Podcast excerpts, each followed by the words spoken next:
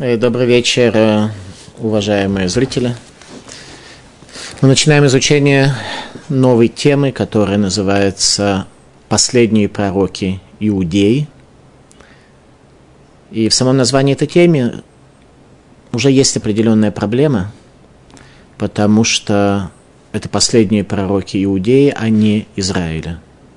Уже за 140 лет до разрушения Иерусалимского храма. Десять колен Израиля пропали навсегда, будучи изгнанными Санхиривом, царем Ассирии, за границы реки Симбатьон. Это река, воды которой текут по будням и останавливаются на все время шаббата. Десять колен были изгнаны за границы соблюдения шаббата, а колено Иуды и колено Беньямина – оказались в Вавилонском изгнании и сохранили себе вечность. Таким образом, последние пророки Иудеи – это название, в котором содержится большая проблематика того, что 10 колен к тому времени уже пропали, так что от них не осталось уже на тот момент никакого осязаемого следа. Спорят в Талмуде, мудрецы Талмуда, вернутся ли 10 колен ко времени прихода Машеиха, или они не вернутся. Таким образом, у нас последние пророки Иудеи – Хагай, Захария и Мелахи. О чем они говорили, когда они жили, кем они были. Мы только что закончили изучение книги про Ирмиягу, который был последним пророком Иерусалимского храма, последним пророком Иерусалима. И после этого Согласно пророчеству пророка Ишаяху, через 70 лет после начала изгнания еврейский народ вернется к строительству второго храма. Кто стоял во главе еврейского народа во времена строительства храма? как раз пророки Иудеи, Хагай, Захария и Малахи. Последние пророки Иудеи. В чем суть и задача их пророчества? Они жили в период завершения 70 лет вавилонского изгнания, при этом они были совсем не молодые, поскольку период вавилонского изгнания определяется в еврейском народе как период Аншекнеса Тагдула, людей Великого Собрания, то важно отметить, что те люди Великого Собрания получили свою Тору от последних пророков иудей, то есть Хагай, Захарии и Малахи, то есть они были учителями Аншекнеса Тагдула, людей Великого Собрания – в самом начале изгнания, и они оказались теми, кто сказал это пророчество в самом конце 70 лет изгнания. То есть они были люди очень немолодые и сказали, по всей видимости, что-то, что является очень существенным и важным для нас. Аншекнес это Гдула, которые получили Тору от Хагая, Захари и Малахи, последних пророков, вернули былую красоту и привели еврейский народ к строительству второго храма. Тогда, в конце 70 лет изгнания, когда пропало пророчество и над миром сгустилась духовная тьма, произошла последняя вспышка божественного света, который и увидели последние пророки Иудеи, Хагай, Захарий и Малахи.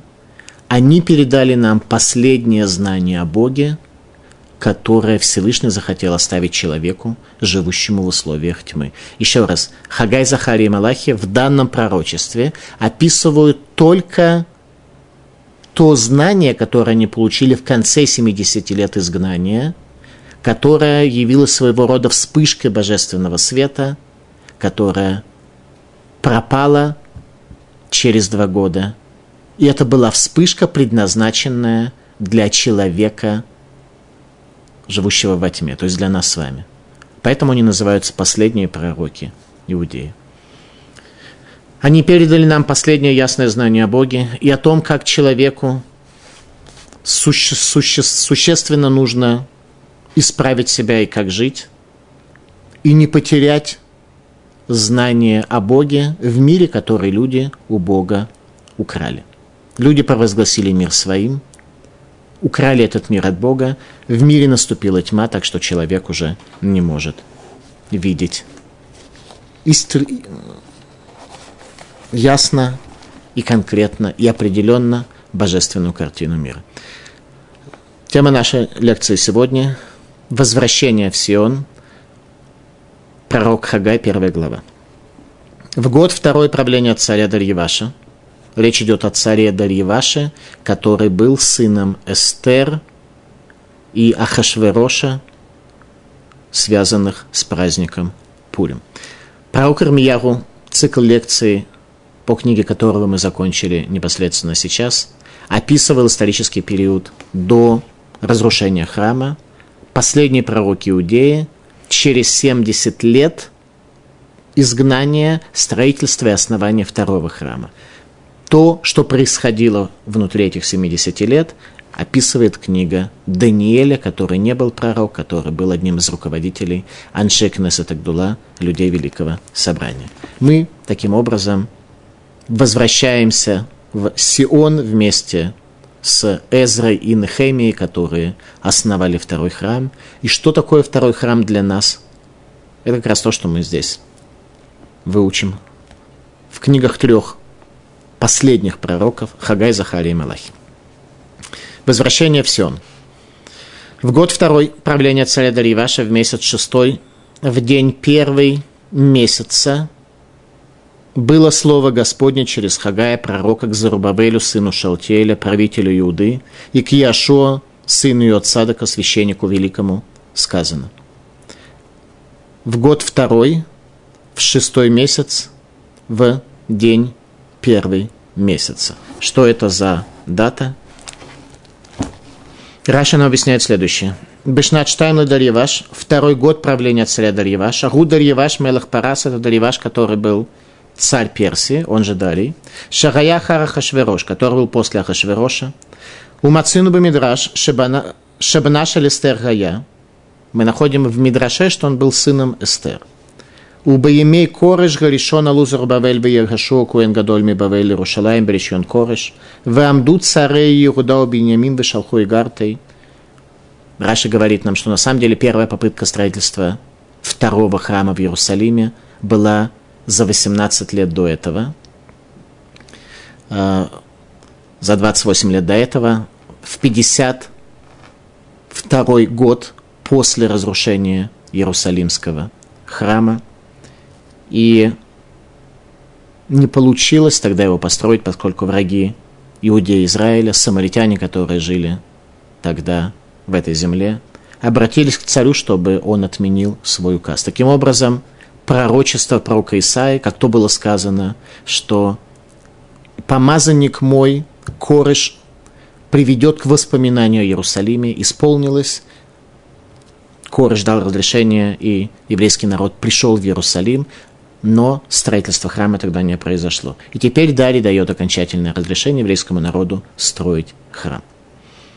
Так вот, враги Иудеи и Бениамина привели к тому, что строительные работы в храме были приостановлены решением царя. И в течение трех лет, когда царил Кореш, и 14 лет Ахашвероша, и первый год царя Дария – не было возможности построить храм. У Бешнат-Штайм и на второй год правления царя Дария, царя Дарьеваша, было сказано это пророчество Хагаю, Лезарзам, чтобы он ускорил их, чтобы они пошли в Иерусалим для того, чтобы построить храм. Обратите внимание, явление следующее, что еврейский народ через три поколения после изгнания сохранил ясное знание о том, как нужно строить храм, и люди пошли в Иерусалимский храм для того, чтобы его строить. Так сказал Господь Сваот, говорит пророк. Народ этот говорит, не пришло время, не время построенным быть дому Господню. Что мы с вами здесь видим? Что народ в определенной мере сомневается и не готов идти в Иерусалим – который, согласно пророчеству пророка Ирмияру, превратился в место пустынное прибежище шакалов и страусов. И было слово Господне через Хагая пророка сказано, «Время ли вам сидеть в домах ваших крытых, а дом этот разрушен? Храм, дом Бога живого разрушен. И теперь так сказал Господь Сваот, обратите сердце ваше к путям вашим. Посмотрите на то, как происходит ваша жизнь в условиях отсутствия Иерусалимского храма. то есть нас с вами это касается в полной мере, тот довод, который сейчас приведет пророк Хагай, нас с вами сегодня в условиях отсутствия храма касается в полной мере. Сеете вы много, а собираете мало. Едите и насыщаетесь. Пьете, но не напиваетесь. Одеваетесь, но нет тепла никому. А нанимающийся зарабатывает для дырявого кошелька. То есть получается, что у нас нет благословения в нашей жизни в условиях, когда нет храма, Всевышний покинул эту землю, как сказал пророк Ихескель, и мы находимся без благословения. Мы зарабатываем для кошелька, нет брахи, нет благословения от того, что мы делаем. Так сказал Господь Сваот. Обратите сердце ваше к путям вашим, поднимитесь на гору и принесите дерево, и стройте дом для Бога. И я благоволю к нему и прославлюсь, сказал Господь. Ожидали многого, а вот мало принесете домой, а я развею это за что? Слово Господа Цваота, за дом мой, который разрушен, а вы бежите каждый в дом свой. Зато перестали небеса давать вам росу, и земля перестала давать урожай свой. Мы живем в этом мире, созданном Всевышним. У него нет дома, его престол повален, сегодня царствуют на престолах народы мира – а мы, э, имея свои дома, более-менее ведем себя так, как будто нас эта ситуация удовлетворяет.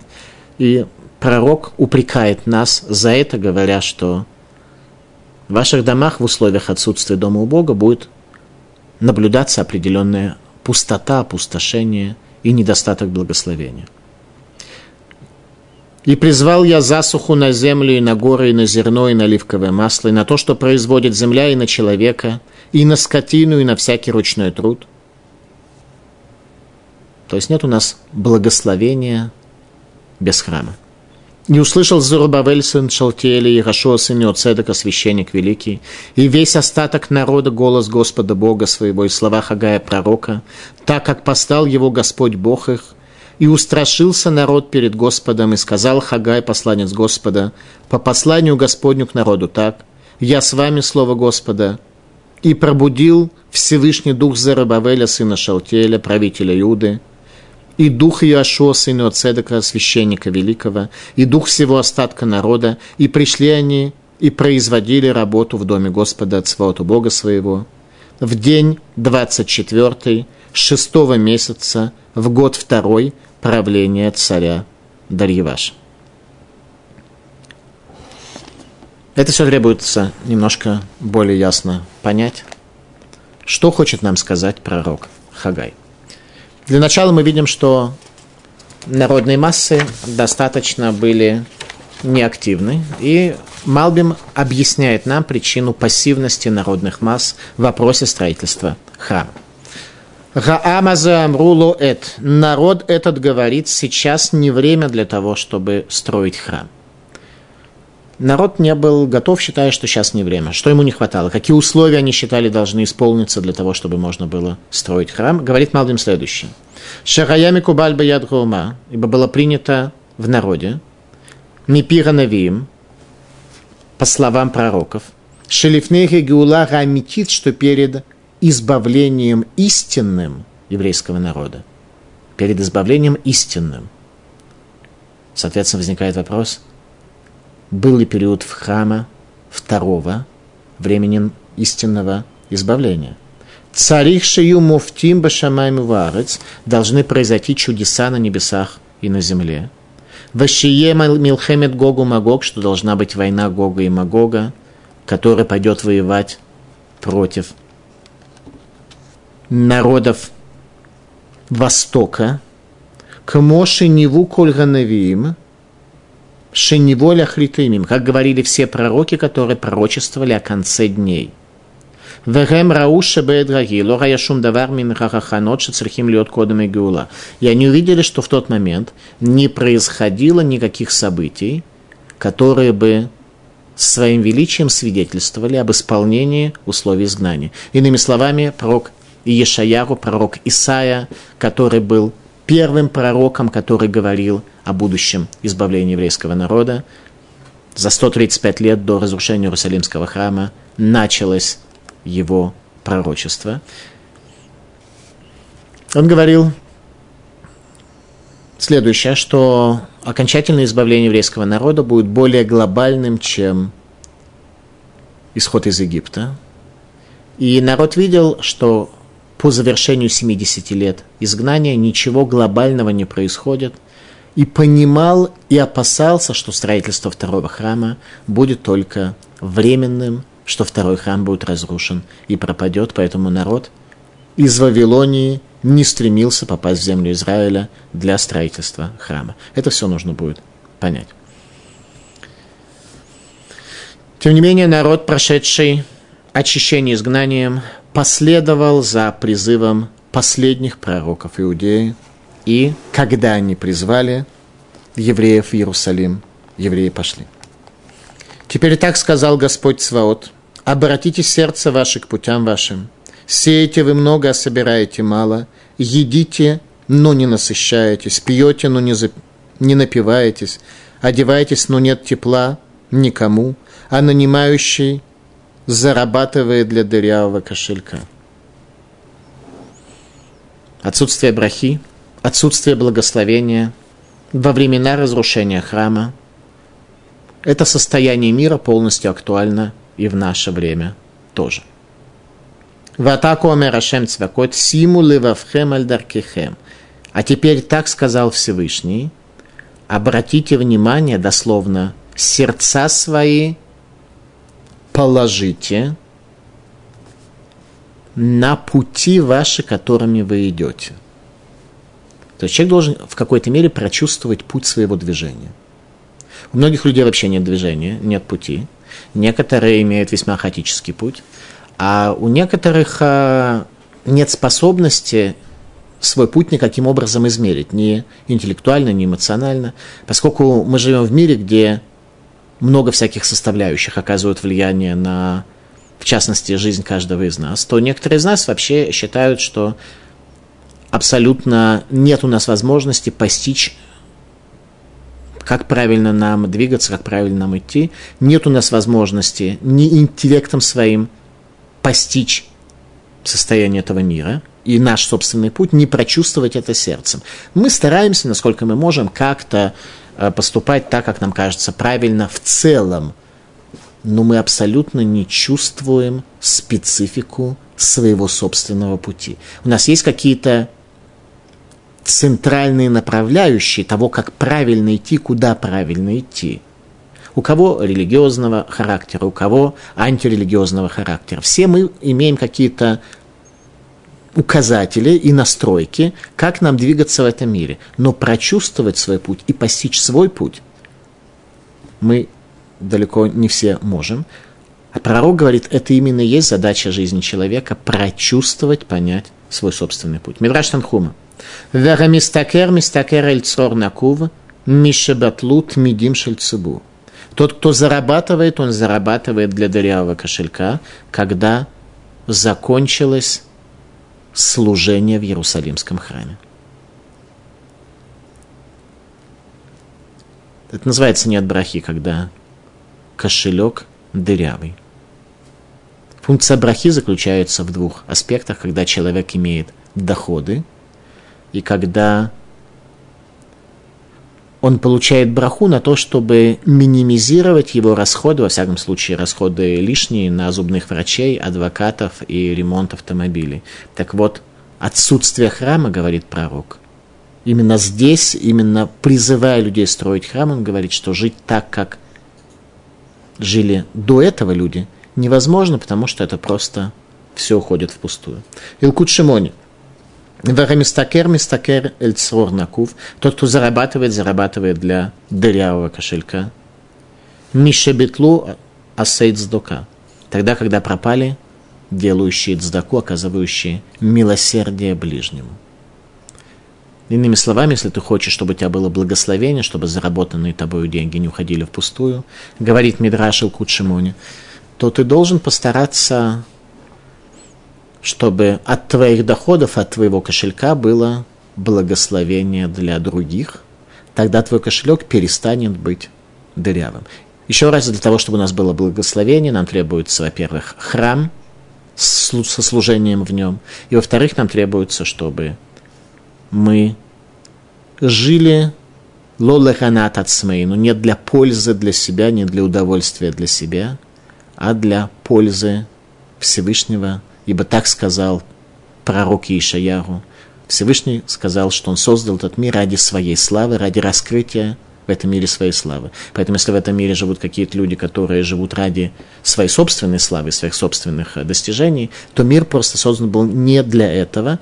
И тогда, отвернувшись от Всевышнего, они вынуждены экзистенциально почувствовать, что Всевышний отвернулся от них, и они оказались в условиях дырявого кошелька. Таким образом, еще раз, храм как место дома для Всевышнего в этом мире, который у него украли люди, объявив мир своим, и дздака, милосердие, то, что приводит к благословению в этом мире. Лекутей Лохот раскрывает более глубокую проекцию понятия дырявого кошелька и говорит следующее. Веколь Маша ешло ютер хасерло ютер, что чем больше есть у человека, тем большего ему не хватает. Об этом сказано, что испытание богатого тяжелее, чем испытание бедного. Я никогда это не понимал, пока в какой-то ситуации не начал немножко понимать чуть-чуть хотя бы смысл этого. Бедный человек, он э, имеет какое-то стремление. Он стремится что-то заработать. Когда он что-то зарабатывает, даже немножко он что-то получает, у него есть какое-то удовлетворение. Богатый человек понимает, что ему некуда стремиться, что у него есть все материальные возможности, и он ощущает пустоту в своем доме, и понимает, что эту пустоту восполнить он никак не может, только незнакомыми ему духовными процессами. А как это сделать? Он не знает. Нам проще быть бедными в материальном смысле, потому что там мы более-менее хотя бы представляем, что нужно делать для того, чтобы уменьшить свою бедность или приблизить себя к богатству, а вот как бороться с духовной бедностью, мы не знаем. Поэтому сказали мудрецы, что испытание богатого, оно тяжелее испытания бедного, потому что он не знает, куда ему двигаться. У него может произойти юж, отчаяние в его продолжении пути. Так вот, Ликутей Лохот раскрывает как раз более глубокую концепцию понятия дырявого кошелька – что когда человек имеет больше, то ему большего не хватает. К Мошамру работейну зихрунам левраха, как сказали наши мудрецы благословенной памяти. Ешлу манеми вакеш матаем, если у него есть сто, он хочет двести, и он никогда не будет удовлетворен тем, что он имеет. Иерусалимский храм – центр, мозг и сердце духовного и материального существования этого мира. И таким образом – Иерусалимский храм, когда он существует, дает возможность человеку исправиться, найти свой путь, прочувствовать свой путь сердцем и головой. А если человек этого не делает, и если некуда ему прийти, если храма не существует, то благословения не будет. Продолжает пророк. Так сказал Господь Цваот. Обратите сердце ваше к путям вашим, Поднимитесь на гору и принесите дерево и стройте дом.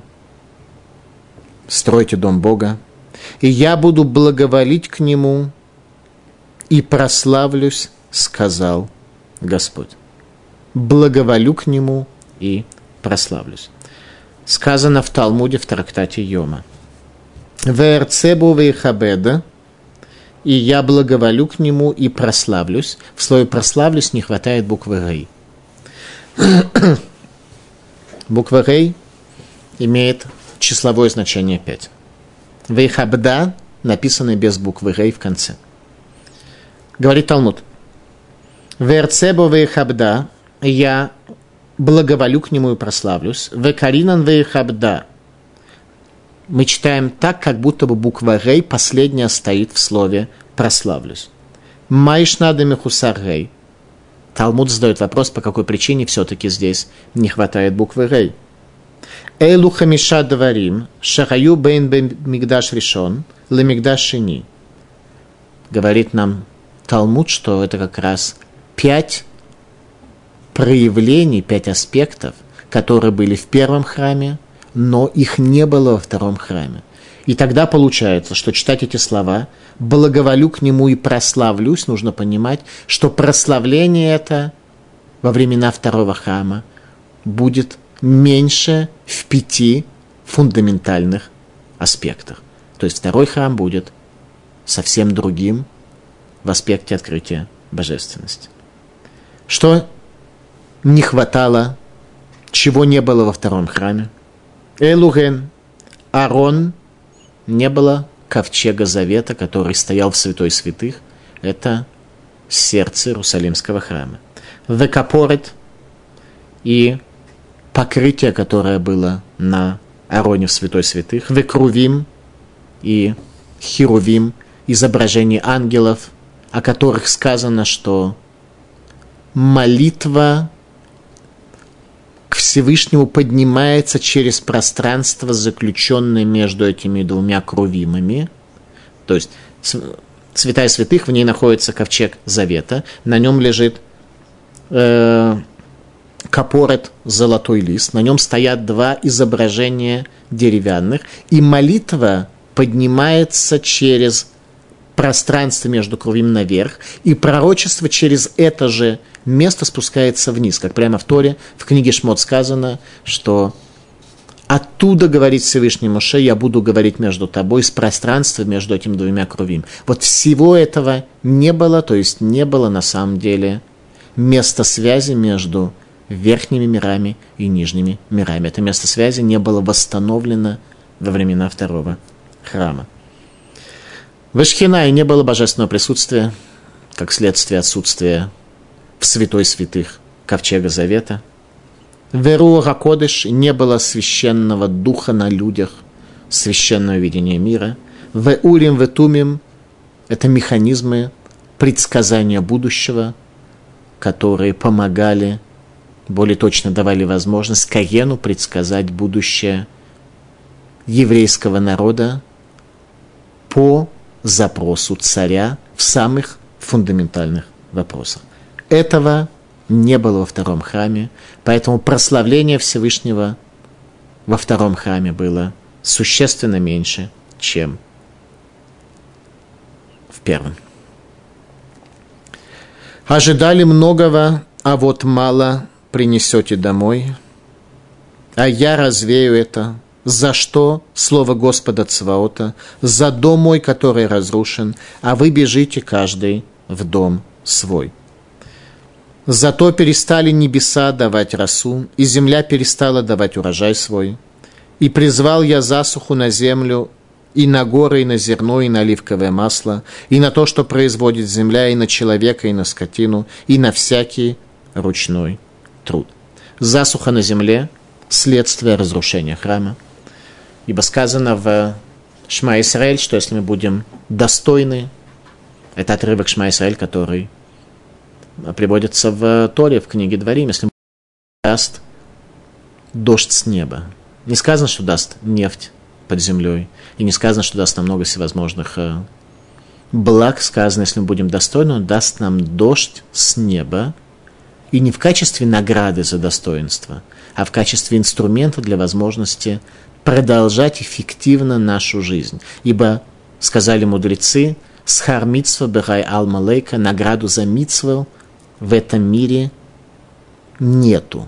Потому что самая маленькая заповедь имеет большее значение, нежели чем любые блага этого мира. Поэтому Шма Исраиль не говорит, что если мы будем достойно жить, то нам в качестве награды дождь спустится с неба, если мы будем достойно жить, то мы получим инструменты, получим хлеб для того, чтобы мы могли жить, чтобы мы могли не заботиться об этом. И для этого нам необходим дождь с неба. Не как награда, а как инструментарий для дальнейшего служения. Так вот, отсутствие храма приводит к тому, что с дождем возникают трудности.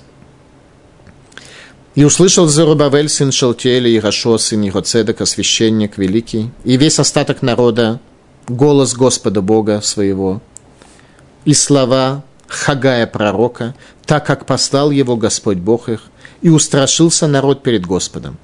Что значит народ устрашился перед Господом? Устрашился чего? Что не будет дождя еще больше, и что э, кошелек станет еще более дырявым? Этого устрашился. Комментаторы говорят, что страх перед Богом – это состояние трепета перед раскрывшимся перед тобой величием. Вот эта вот вспышка, которая произошла в течение последних двух лет, 70 лет изгнания, она привела народ в состояние божественного трепета, когда люди просто увидели хозяина мира, и Всевышний стал осязаем в этом мире.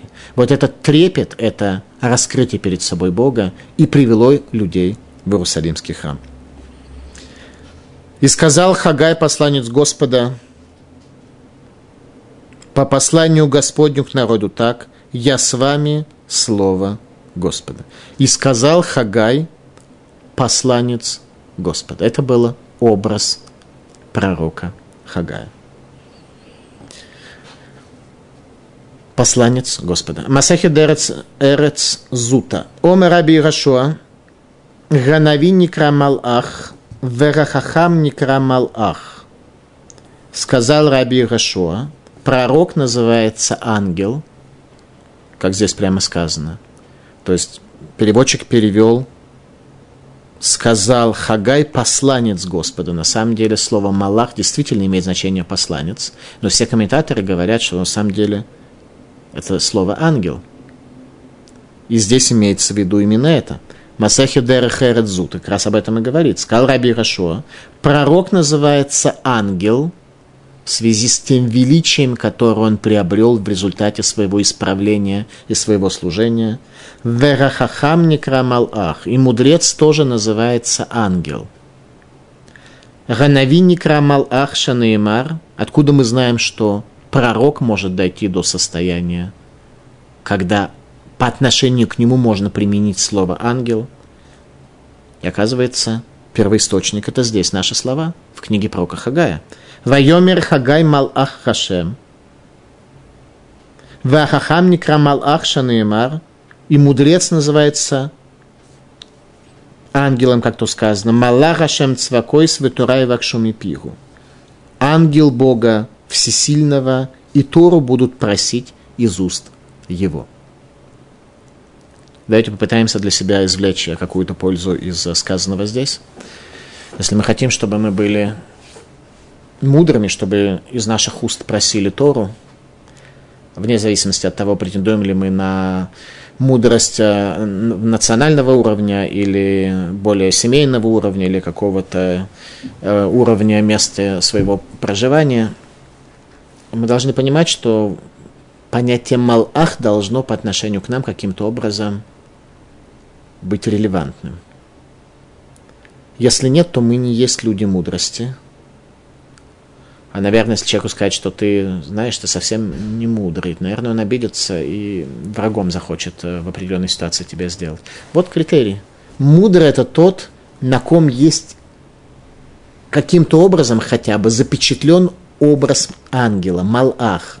Если этого нет, он, может быть, умеет читать, он, может быть, э, какими-то навыками обладает э, образованием каким-то, постиг какие-то знания в науке, мудрым он не является иначе, как если эта мудрость привела его к гармонии, к тому, что он становится ангелом Бога. Рабейну Пхай говорит следующее. Расула Муцав Арца, лестница стоит на земле, лестница Якова, Шигут Хиладра и Садот, Варушера и Хад И его вершина находится на небесах, и по этой лестнице поднимались и спускались ангелы. Также и человек, иногда происходит у него поднятие, человек ощущает некий взлет в своей жизни, иногда он ощущает падение – при этом человек должен каким-то образом образ Малаха в себе запечатлеть, говорит Рабейн Убхай. Обрати внимание на то, что пророк Хагай называет себя Малах, ангел, и говорит о себе в третьем лице. Смотрите еще раз, как сказано.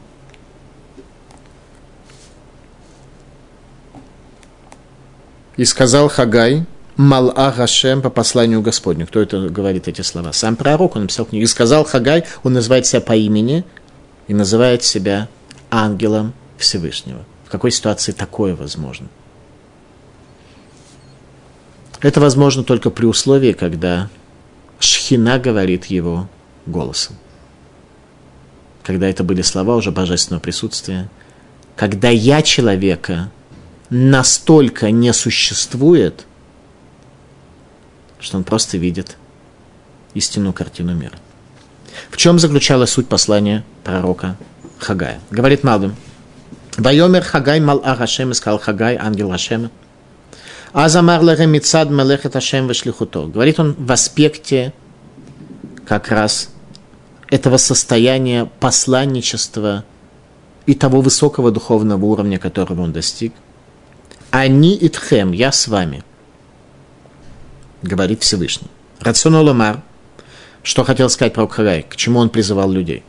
Баль иру баль ямтину аль решайон. Он говорит, не бойтесь и не ждите разрешения на строительство храма от властей. Кирашем итхем, ибо Всевышний с вами, лерушаям базе вело хемра мингамелах. Ибо Всевышний спасет вас, и не будет у вас никакого зла от царя. Попросту говоря, разрешение на строительство храма не было еще дано. Пророк призывал народ к строительству храма, несмотря на то, что в данном действии усматривалось административное правонарушение закона Персидской империи о планировании и строительстве. Евреи иногда любят осуществлять строительство без разрешения. «И пробудил Господь дух Зарубавеля, сына Шалтиэля, правителя Иуды, и дух Яшуа, сына Йоцедека, священника великого, тех двух людей, которые и построили Иерусалимский храм – и дух всего остатка народа, и пришли они, и производили работу в доме Господа Цваота в день 24 шестого месяца и в год второй правления царя Дарьеваша. Кто стоял во главе строительства храма? Последние пророки Иудеи, Зарубавель бен Шалтиэль, наместник Иуды, Ярашо бен Яруцедок, Карен Гадоль Иерусалимского храма и Эзра, глава Равинского суда. Персидские власти, однако, должность Зарубавеля, наместник Иуды называли иначе наместник Заречья. Земля Израиля уже превращается в провинцию Вавилонии, Заречье, то, что находится за границей реки Эфрат. Иудея уже с точки зрения Вавилона потеряла свое название. Зарубавель, Машиях, второго храма. Еще раз, здесь упомянуты два человека, Зарубавель и Ирашо, первосвященник. Зарубавель – Машиях второго храма. Илкут Шимонь. Адам Гаришон Неврам Аруль Векен Йов Иштам Вяшар Векен Шет. Адам Ришон родился обрезанным, и также Йов, и также Нох, и также Малхицедек, и также наш пратец Яков, и также царь Давид, и также Зарубавель. Зарубавель родился обрезанным, что означает, что для его духовной миссии не требуется участие человека. Он и уже имеет с рождения особое предназначение для еврейского народа. Сказано в книге пророка Захарии – следующей книге, которую мы будем учить. Едей Зарубавель из духа Байтазева едав Тивацана, Ваядата Кирашем Цвой Шлахани Алыхем. Руки Зарубавеля основали этот храм, и руки его сделали все это, и узнаешь ты, и узнал ты более точно, что Всевышний, Бог воинств, послал меня к тебе. Роль личности в истории – Зарубавель бен Шалтель оказывается тем человеком, который стоял во главе строительства храма. Кто такой Зарубабель? Сын Шалтеля, как мы выяснили, внук царя Ехини, царя Кунияху, который был вторым с конца царем Иудея, о котором мы говорили при изучении книги пророка Ирмияру, что он за 11 лет до разрушения Иерусалимского храма был изгнан в Вавилон вместе с духовным руководством земли Израиля, во главе которого стоял пророк Ихескель, ученик пророка Ирмияру. Итак, Кунияху был предпоследним царем. Что мы о нем знаем? Что он царил всего лишь три месяца. Еще раз, кто такой Кунияху? Это дед Зарубавеля. Мы знаем, что он царил только три месяца, был достаточно нечестивым, хотя много зла сделать не смог. И пророк Ирмияху говорит о нем в 22 главе следующие слова. «Хай анину машем, ким якунияху бен Егуяким мелах Егуда, хотам аль яд емени, кимишам эт канеха». Жив я, говорит Всевышний, что если будет Конияху бен Егуяким, царь Иудеи, перстнем на моей руки, оттуда удалю я его. Продолжает пророк и говорит, Коамарашем, так сказал Всевышний, Китвой драиша зеарири геверлоицлах. Этого человека напишите о нем, что будет он бездетный, человек бессмысленный, без успеха. Ло ицлах мизаро иш юшеваль кисе Давиду машель от Бейгуда. И не будет из его потомков человек, сидящий на престоле царя Давида и управляющий Иудеей. Так сказал пророк Ирмияру о деде Зерубавеля, царе Ехинии. Мы говорили с вами при изучении книги про Кармияру, что это было одно из двух пророчеств пророка, которое не исполнилось. В заслугу чего? В заслугу того, что Конияру, Ехиния, находясь в темнице, сделал тшуву и понял, что пророк был прав, в результате пророчество не исполнилось. Любое пророчество, которое говорит пророк о зле и наказании,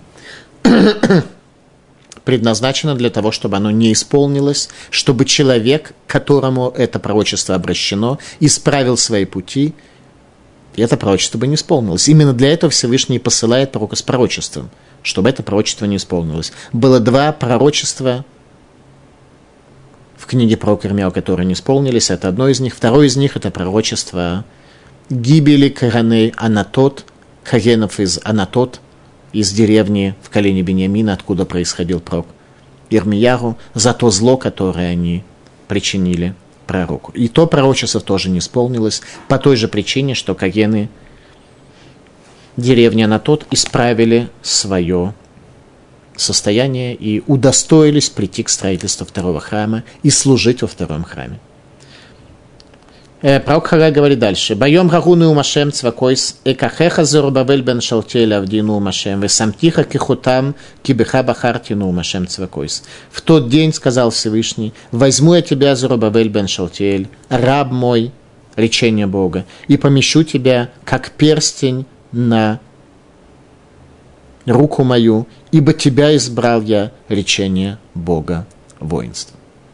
Итак, перстень на руке Бога – это образ Машииха. Если бы еврейский народ удостоился тогда, то Машиихом был бы Зарубавель бен Шалтиэль из потомков Кониягу Ехинии, предпоследнего царя Иудеи.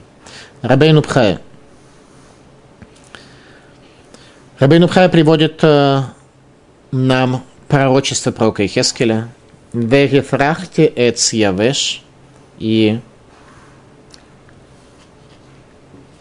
будет и оживет сухое дерево. Рабин Ухай говорит, что пророк Хескель имел в виду именно Каньяру, который, находясь в темнице Вавилония, расцвел как сухое дерево. В результате он удостоился великого внука, который стал бы Машихом, если еврейский народ этого удостоился. Мидраш описывает состояние мира, при котором Зорбавель смог основать второй храм. Что там произошло? Не произошло чудес, как мы знаем. Таких глобальных чудес, которые будут в конце дней, когда придет Машиих, и это будет окончательное освобождение. Тем не менее, мир, при котором Зорбавель смог основать второй храм, выглядел следующим образом, согласно описанию Мидраша. Ракодыш баругу יושב ודורש תורה חדשה שעתיד ליתן על ידי המשיח, וכיוון שמסיים ההגדה עומד זרובבל בן שאלתיאל על רגליו ואומר, יסגדל ויסקדש שמי רבה, וכולו הולך מסוף העולם ועד סופו, וכל באי העולם עונים אמן יהיה שמי раба. Всевышний благословлен Он сидит и толкует Тору, которую Он даст во времена Машиеха человеку, как здесь сказано, Тора Хадаша, новую Тору. Не имеется в виду Новый Завет, как мы учили с вами в книге Ирмияру в 35 главе. Это будет завет старый, ибо Всевышний сказал, что учение его никогда не изменится, но это будет завет, адресованный к новому человеку, к человеку, которого покинет зло в конце дней, который будет исправленным творением. Так вот, Всевышний толкует эту Тору, которую исправленный человек сможет воспринимать и сердцем своим сможет путь свой прочувствовать. Векиван Мисаем Хаагада умед Зарубавель бен Шалтеля Раглав, когда Всевышний заканчивает свое повествование, Зарубавель встает на ноги свои и произносит слова Кадиша, восхваление имени Всевышнего, «Изгадал ви искадаш шмей раба». Его голос Зарубавеля распространяется от края мира до края, и весь мир повторяет за ним Егейшми раба, да будет возвеличено великое имя. Этот мидраж так или иначе повествует нам о том, что перед строительством храма в Иерусалиме, второго храма, что произошло в 352 году до новой эры по еврейскому летоисчислению, с точки зрения греков, это было примерно на 150 лет раньше, и разрушение храма, и строительство храма. Это не тема для нашего изучения, поскольку это вопрос более исторического характера, а мы пытаемся и рад Рашем трепет перед Богом найти в том, что мы можем прочесть в книгах э, пророков. Таким образом, наша задача увидеть и понять, кто были те люди в настоящий момент, кто удостоили строительства храма. Малбин. Вараяха давар эль Зорубавель, и речение о строительстве храма было адресовано к Зорубавелю.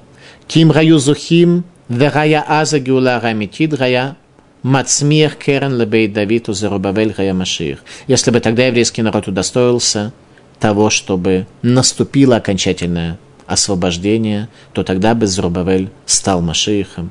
Ракахар Шелозаху, Шав Зрубавель Лебавель Умечам. Но поскольку не удостоились они того, чтобы Зрубавель стал Машиихом, вернулся он в Вавилон и умер там, призывая еврейский народ сделать последнее для того, чтобы Машиих все-таки мог прийти в этот мир.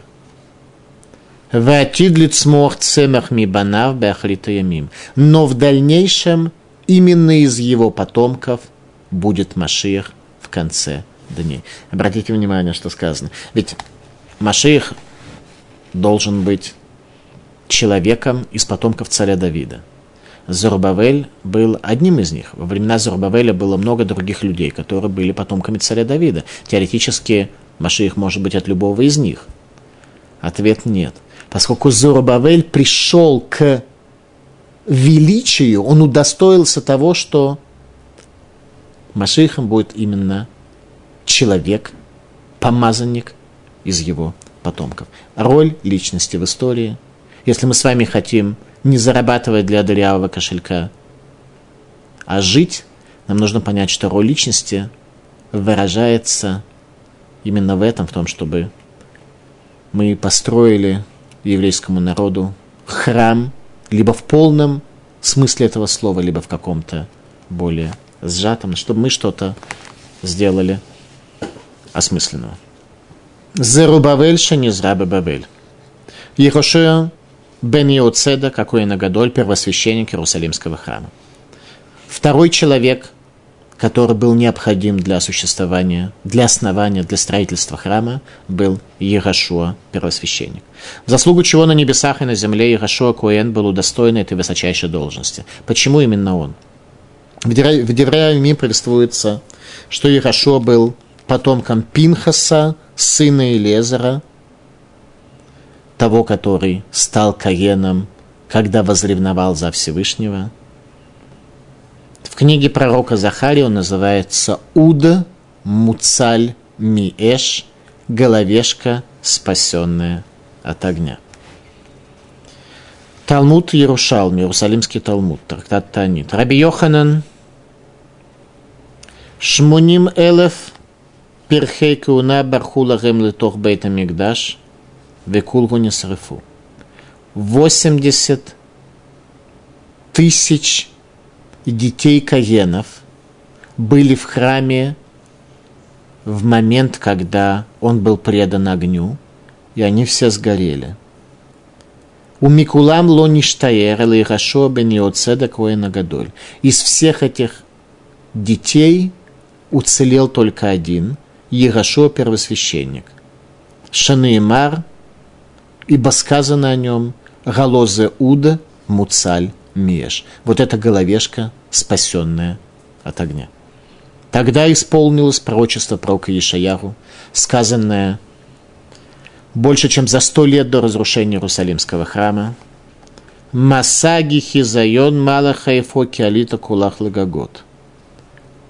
Ноша долины видения, что случилось с тобой, что все вы поднялись на крыше. Это пророчество пророка Ишаяру о том, что в истории храма наступит такое время, когда поднимутся все, кому это будет релевантно, на крыше. Так говорит пророк.